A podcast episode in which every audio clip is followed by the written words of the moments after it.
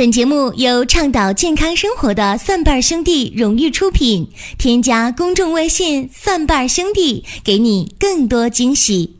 欢迎大家继续的关注收听，起码有态度，至少有观点的老中医说。节目当中都是新鲜的医药热点。今天和大家讲的话题是疫苗与恐慌。本来这个节目啊。早就该给大家讲，但是从三月十八号到今天三月二十四号，对于疫苗恐慌的事情，到现在还没有定论，还没有结果。但是呢，我们实在是不能等了，因为有些话呢，呃，有必要和大家说一说。这个结果呢，虽然还没有出来，但是有些。现在也是可以说的事儿，就和大家说一说。关于三月十八号啊出现的这个新闻，大家都不陌生。这个新闻是这样的啊，说有五点七亿涉案金额的疫苗流入了十八个省份。大家想，疫苗是什么呢？我小的时候，呃，看邻居家养鱼，啊，开那个鱼塘啊，呃，春天的时候进那个小鱼苗，是很小很小的小鱼儿，叫鱼苗，然后养到了秋天了，或者养到第二年了，就能捞出来特别大的鱼。那个小鱼啊叫鱼苗，长成大鱼就可以卖钱了。小的时候我淘气啊，也经常去钓鱼去，啊，甚至把小鱼苗钓上来。啊，也干过淘气的事儿。那么咱们想啊，这疫苗为什么叫疫苗呢？鱼苗很好解释啊，那个小的鱼儿呗。包括这个春天，呃，栽树啊，前些天植树节，我们那个小树苗啊拿过来，栽到土里去，能长成大树。叫苗就是小的东西，疫苗呢，疫苗这个东西。最开始出现是在一七九六年接种那个天花的疫苗，那是距今天有二百二十年的历史了。最早的疫苗，像我这一代人啊，也一共没扎过几针疫苗，扎的很少，因为在我们国家，一九八七年这乙肝疫苗才开始。出现，到了二零零二年，这个乙肝疫苗才纳入国家的免疫计划。换句话说，这疫苗扎的比较普遍呢，应该是九十年代之后的事儿。那现在我们国家能扎的疫苗已经非常多了，有一类疫苗、二类疫苗。一类疫苗是计划内免疫，往往是政府。买单，也就是说，普通老百姓，我们的小朋友，我们的花朵，是免费接种这个疫苗的。二类疫苗呢，就需要自费。同时，大家应该知道两个词儿啊，一个叫灭活疫苗，灭是消灭的灭，活是生活的活。还有一类疫苗是什么？是减毒疫苗，减是。加减的减，毒呢？中毒了有毒啊，这个毒。灭活疫苗很好解释啊，就是让这个疫苗里边的成分失去活性，也就是老百姓常说的死苗啊。这个疫苗是死的，你把它打到身体当中去，需要反复打、反复打、反复打，往往得打几回才能产生一个抗体。而减毒疫苗往往是活疫苗啊，活苗，一般打一回就可以了。这疫苗这个东西现在造成了一个恐慌，咱们先从呃整体给大家说一下这个事儿。目前从三月十八号到今天三月二十四号到现在啊，对于这涉案五点七亿金额的疫苗。说究竟流入了哪个省份的哪个市、哪个区、哪个县、哪个乡镇、哪个街道、哪个卫生院、哪个医院、哪个社区的门诊，这个根本就是一笔糊涂账，这个没有。如果能把这个东西要是列出来，啊，你列个表格，一目了然了，啊，哪批疫苗流到哪儿去了，叫什么名什么批号，这不就完了了吗？要是能做到这一点的话，我们的民众，我们这些做父母的，往往就不会再惊恐了。那慌什么呢？只要不是这个名单里面的，我们就不用担心了，对吧？但是很遗憾啊，已经好几天过去了，十八、十九、二十、二十一、二十二、二十三、二十四，一个星期过去了，这个我们普通大众。最需要了解和知道的东西没有出来，于是造成很多的恐慌，这是第一点。第二点，媒体在报道这个事情的时候，有的时候有点偏差，所以有的人就揪着这个不放，说：“你看你这个无良媒体啊，呃，你放大这个疫苗的危害，你造成了不必要的恐慌。”但是，一分为二，如果没有。这些媒体的报道，大家还不知道疫苗的一些不安全性，你肯定不知道啊。但是媒体从业人员，他毕竟不是专业人员，不是你专门搞防疫的、搞免疫的，同是属于医学范畴内的专业人员。如果不是从事这个免疫和疫苗这个方面的防疫工作的，也对这个疫苗不是了解太多，这点是确定的。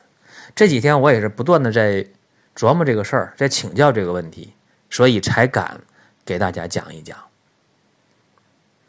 所以你看啊，一个是我们的权力部门没有公布这个详细的疫苗的去向，另一方面是媒体在报道的时候。可能有点偏差，所以大家在这个情况下出现了恐慌，我觉得不足以为怪啊，很正常。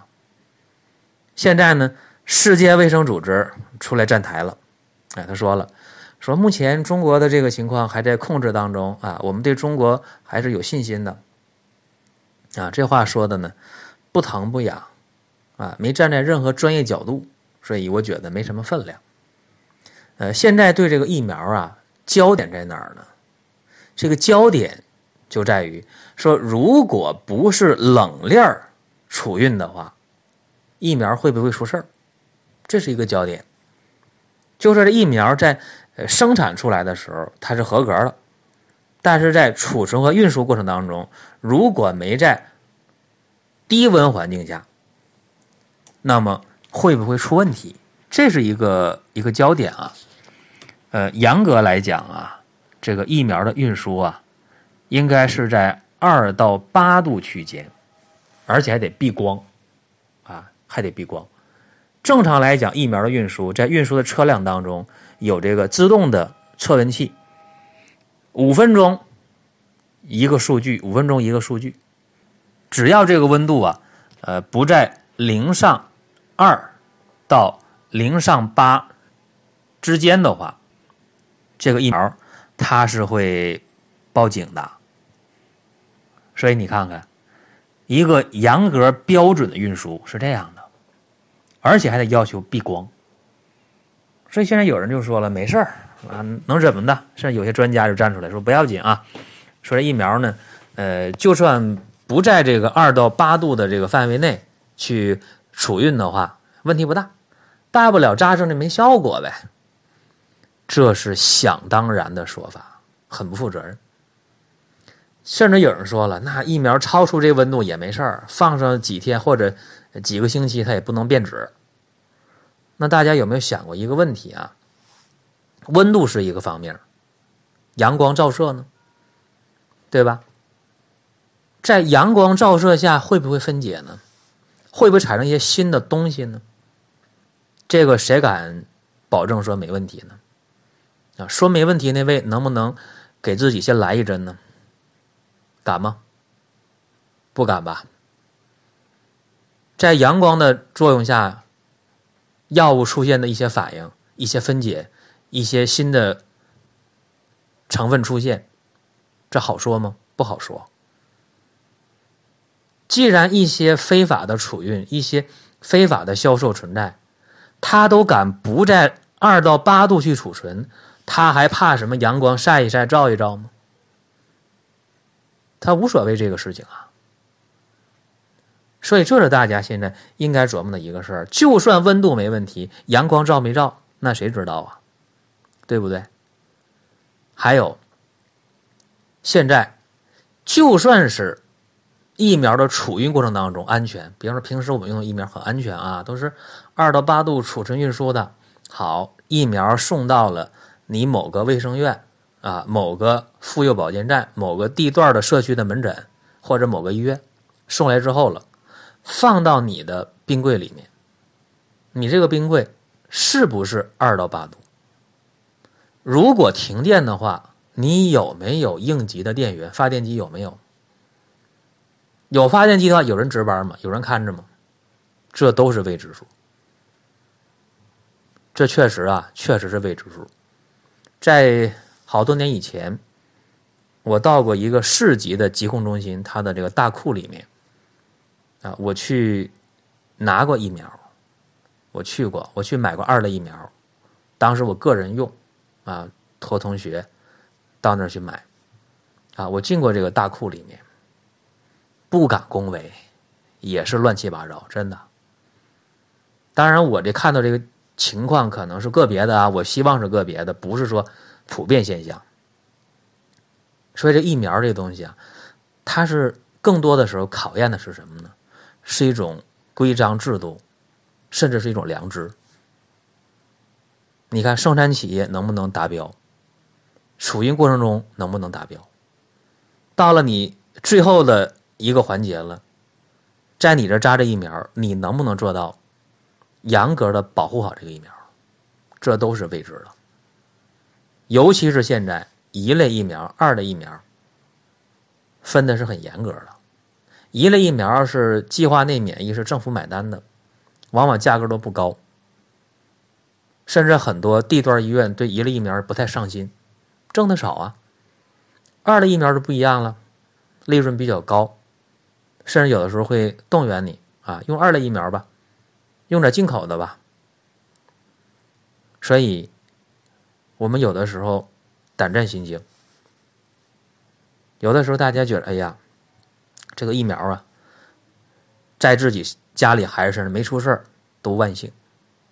确实，因为现在这个媒体报道当中，好多孩子扎完疫苗出现了不同程度的问题，有瘫痪的，有吧？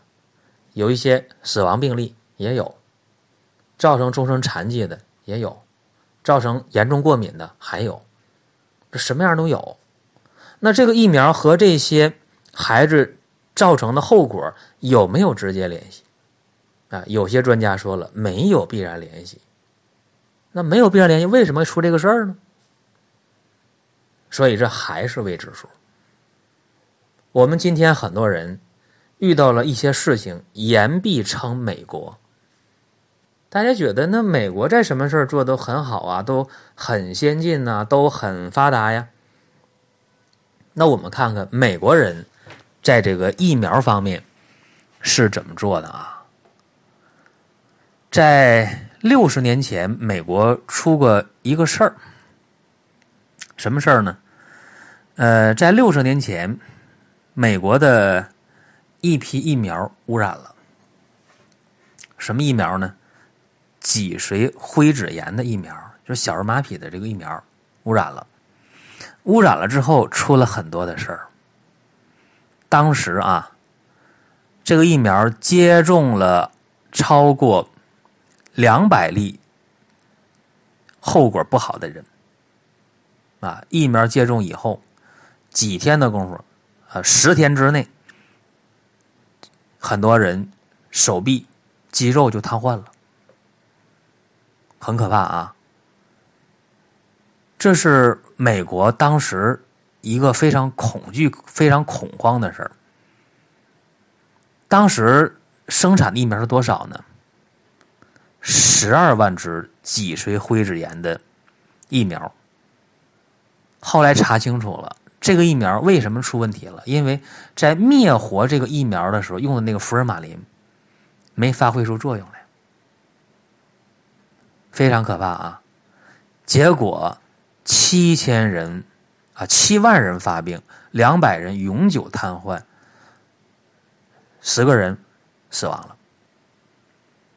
结果从这事儿发生之后，美国。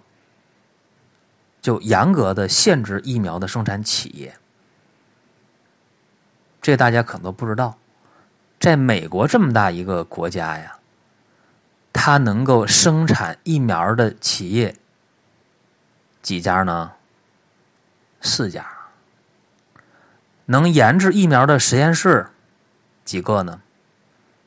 七个。就这么简单，不允许。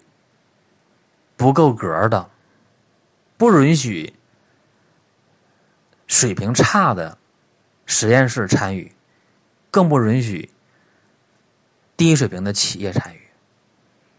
我们看这回啊，我们国家的这个出现的这个疫苗问题啊，目前已经知道的这个涉案的这个企业有九家。啊，说九家药品批发企业涉嫌虚构疫苗销售渠道，这是知道的就九家了。那不知道的呢？换句话说，呃，我们现在跟疫苗相关的企业太多了，是不是应该砍一砍？这值得我们去琢磨啊。还有一点，我也想说。就这个疫苗啊，难道说就必须得打吗？啊，大家也对这个事儿动动脑筋。很多年轻的父母说不打疫苗不行啊，说有个小本儿啊，打疫苗的一个小本儿。你这小本上到什么时候打什么疫苗啊？如果你不打完这些疫苗的话，到幼儿园入园不要，托儿所入托不要。上小学入学不要，你看看，在我们国家这个疫苗啊，一类疫苗它是强制性的，你必须得打。那这个事儿是好事是坏事呢？一分为二。从好的方面讲啊，说我们国家的综合国力提升了，我们政府是负责任的，对老百姓、对儿童的健康买单了。你看，你们扎疫苗还是扎疫苗，国家政府出钱，这是好事啊。旧社会哪敢想这么好的待遇？不敢想。但是啊，从体制角度考虑，强制疫苗不一定适合，因为有一些孩子的体质啊比较弱，属于呢阴寒的体质啊。阴寒体质的话呢，打疫苗，有的孩子会出现一些问题，比方说打完疫苗之后总爱感冒、头疼脑热的。哮喘的，啊，发育不良的，脾胃不好的，这样的事儿已经挺多了。虽然这个统计还没有出来，但是我接触到的一些孩子，确确实实存在这个问题，而且一些学者发表的论文当中也提到过这样的事儿。也就是说呢，在西方国家，往往疫苗它不是强制的，往往不是强制的。啊，你扎可以，不扎也行。扎的话，政府买单；不扎的话，政府省钱。啊，往往是这样的。所以，面对现在这个疫苗事件呢，大家的恐慌，恐慌在三个方面。总结一下：一个是权力部门对问题疫苗的去向没有明确的一个说法，没有明确的一个表格，没有；再一个，媒体报道可能比较片面；第三个。作为孩子的家长，往往不知道疫苗是不是必须应该打，是不是被强制了我就该接受，是不是可以有些疫苗不打？哎，这也是一个问题。但是在这儿呢，我可以明确的说一下啊，有些疫苗真的是没有必要打的，就是那个感冒的疫苗，流感疫苗。你看啊，呃，刚开始呢是 H1N1 的流感，现在 H7N9 的流感了。说每一年每一年这流感病毒都在变化。说你打的那个疫苗不见得跟这一回流感病毒相吻合，你打了就没有用，不就这么简单吗？而且我们在打疫苗的过程当中，像这个流感的这个疫苗，你不断的打疫苗，你不断的在和病毒赛跑。今天是疫苗赢了，如果打对的话，今天是疫苗赢了，感冒病毒输了。那明天感冒病毒就得奋起直追，进行变异和进化。它又赢了，然后再有新的疫苗，这是什么恶性循环？倒不如啊，让孩子多锻炼，注意饮食，注意营养，让孩子规律生活，让孩子快乐成长，这往往比打那个流感疫苗有好处。这一点是挺确切的。还有，在二十三号昨天。李总理呢批示了啊，对这个疫苗案严肃问责，绝不姑息。